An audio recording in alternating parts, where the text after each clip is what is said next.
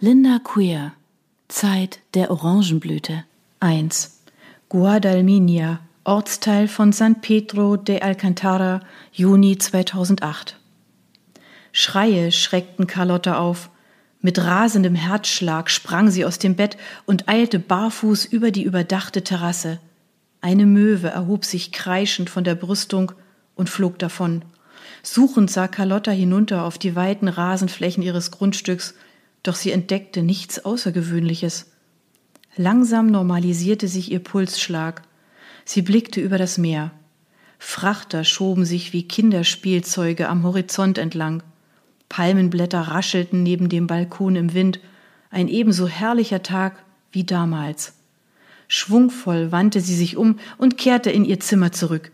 Freudig öffnete sie die Verbindungstür und betrat das Schlafzimmer ihres Mannes. Es war leer das Bett unbenutzt. War Niklas selbst an diesem Tag in die Kanzlei gefahren? Seltsam. Wahrscheinlich hat er sich nach der durchfeierten Nacht nicht schlafen gelegt, sondern wartet unten auf mich. Carlotta eilte ins Bad und öffnete das vom Vortag hochgesteckte Haar. Unter der Dusche ließ sie ausgiebig kaltes Wasser über ihren schlanken Körper laufen und versuchte dadurch das Hämmern in ihrem Kopf zu vertreiben. Das war ein Gläschen zu viel Champagner, liebe Carlotta, sagte sie vergnügt. Das grüne Satinabendkleid, das sie zum Fest getragen hatte, lag wie eine Ziehharmonika auf dem Boden ihres Ankleidezimmers. Sie nahm es auf, warf es über einen Stuhl und zog das neue Seidenkleid vom Bügel, das sie für diesen Tag in Madrid gekauft hatte.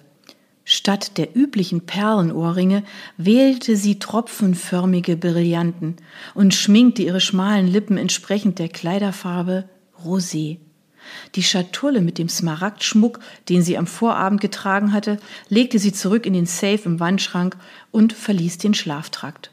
Singend sprang Carlotta die Stufen der ausladenden Treppe hinunter und durchquerte die säulengetragene Halle. Im Vorübergehen blickte sie hinaus in den Patio. Keinerlei Spuren von den fast hundert Gästen am Vorabend waren mehr zu entdecken. Sie betrat das Esszimmer. Eine leichte Brise vom Meer wehte durch die geöffneten Terrassentüren herein und blähte die Seidengardinen auf. Buenas tardes, Donna Carlotta. Hola Maria, ich bin überrascht. Die letzten Gäste sind doch erst gegen sieben Uhr gegangen und alles ist sauber und aufgeräumt. Habt ihr nicht geschlafen? Maria schüttelte den Kopf. Und richte bitte allen meinen herzlichen Dank aus, falls ich Ihnen heute nicht begegne. Ihr wart die letzten Tage und während der Feier so engagiert und aufmerksam. Danke vor allem deinem José und den beiden Mädchen, ja? Eine großartige Idee von euch, die Rasenflächen in ein Lichtermeer zu verwandeln. Das war eine gelungene Überraschung und Freude für uns. Haben wir gern getan, antwortete Maria erfreut. Danke, Maria. Stell dir vor, heute bin ich fast so aufgeregt wie vor zehn Jahren, sagte Carlotta und lachte und sah die rundliche Haushälterin liebevoll an. Maria hatte bereits lange Zeit vor ihrer Geburt bei der Familie gearbeitet und war für sie die zweite Mutter. Wie schön Maria den Tisch mit dem alten Meißner Porzellan gedeckt und mit einem Rosenbouquet vom Vorabend geschmückt hatte. Genauso wie es Mutter früher zu Festtagen angeordnet hatte – bei dem Gedanken an ihre verstorbenen Eltern spürte sie einen Hauch von Wehmut. Schade, dass beide diesen Tag nicht mehr miterleben durften. Sitzt mein Mann auf der Terrasse oder ist er am Strand? Maria wandte sich ihr zu und sah sie skeptisch an, zögerte und verließ wortlos den Raum. Verwundert schüttelte Carlotta den Kopf und ging auf den gedeckten Tisch zu. Kein verräterisches Päckchen lag dort. Hatte Niklas diesen Tag vergessen? Erst jetzt entdeckte sie den Briefumschlag, der verborgen durch den Blumenschmuck an einem der Gläser vor ihrem Gedeck lehnte. Sie griff danach. Erwartungsvoll betrachtete sie den Brief von allen Seiten und rätselte, was sich Niklas Besonderes hatte einfallen lassen. Ihr Herz schlug schneller. Sie sah sich um. Wo blieb er? Wollte er nicht zusehen, wie sie sich freute? Sie stellte das Kuvert zurück. Das Öffnen konnte warten. Obwohl Niklas selten Freude zeigte, bedeutete es für sie ein Glücksgefühl, sein überraschtes Gesicht zu sehen, sobald er sein Geschenk aus der Schatulle befreite. Sie sah auf ihre Armbanduhr und ging hinaus auf die Terrasse. Doch weder dort noch im Garten oder an dem menschenleeren Strand entdeckte sie Niklas. Betrübt kehrte sie in den Raum zurück. und stellte das liebevoll verpackte Kästchen mit dem Schlüssel für einen Oldtimer neben seinen Teller. Für dieses seltene Stück war sie extra nach Amsterdam geflogen. Das Auto war erst am Vortag mit dem Schiff in Malaga eingetroffen. Sie blickte erneut auf die Uhr. Zwanzig nach zwei. Erst wenige Minuten waren verstrichen. Oh, Carlotta zögerte. Sollte sie weiter auf ihn warten? Doch ihre Neugier überwog. Sie riss das Kuvert auf, zog den Briefbogen heraus und faltete ihn auseinander. Kein Geschenk.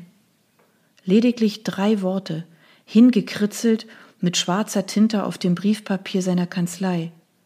Carlotta las ein weiteres Mal. Sie hielt den Briefbogen mit beiden Händen und starrte auf die Worte, als könnte sie diese vertreiben. Tränen füllten ihre Augen, Tropfen fielen auf das Blatt, die Buchstaben zerflossen, graue Schleier blieben zurück. Sie ließ das Papier zu Boden gleiten. Ein Windhauch trieb es wie ein welkes Blatt vor sich her, und taumelnd verließ sie das Esszimmer und betrat erneut die Terrasse. Ihre Hände zitterten, die Kraft ihrer Beine schwand, und nur mit Mühe erreichte sie das schmiedeeiserne Geländer, klammerte sich daran und ließ sich auf den von der Sonne gewärmten Boden gleiten. Sie kauerte sich an das warme Eisen und schloss die Augen. Ihre Tränen gingen in einen Weinkrampf über. Kam das Rauschen vom Meer, das derart laut in ihrem Kopf dröhnte, schlief sie und träumte?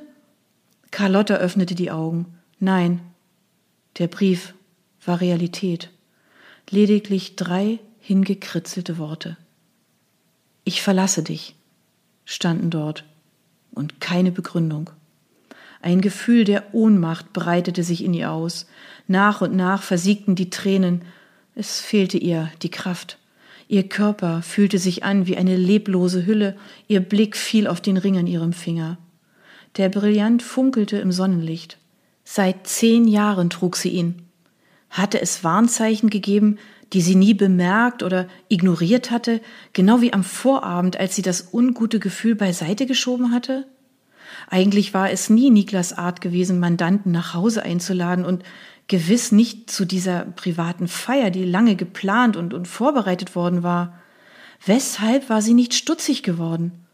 Niklas war derart spät erschienen, dass er sich dem Anlass entsprechend nicht mehr hatte umziehen können. Hatte er das Fest vergessen? Unsinn.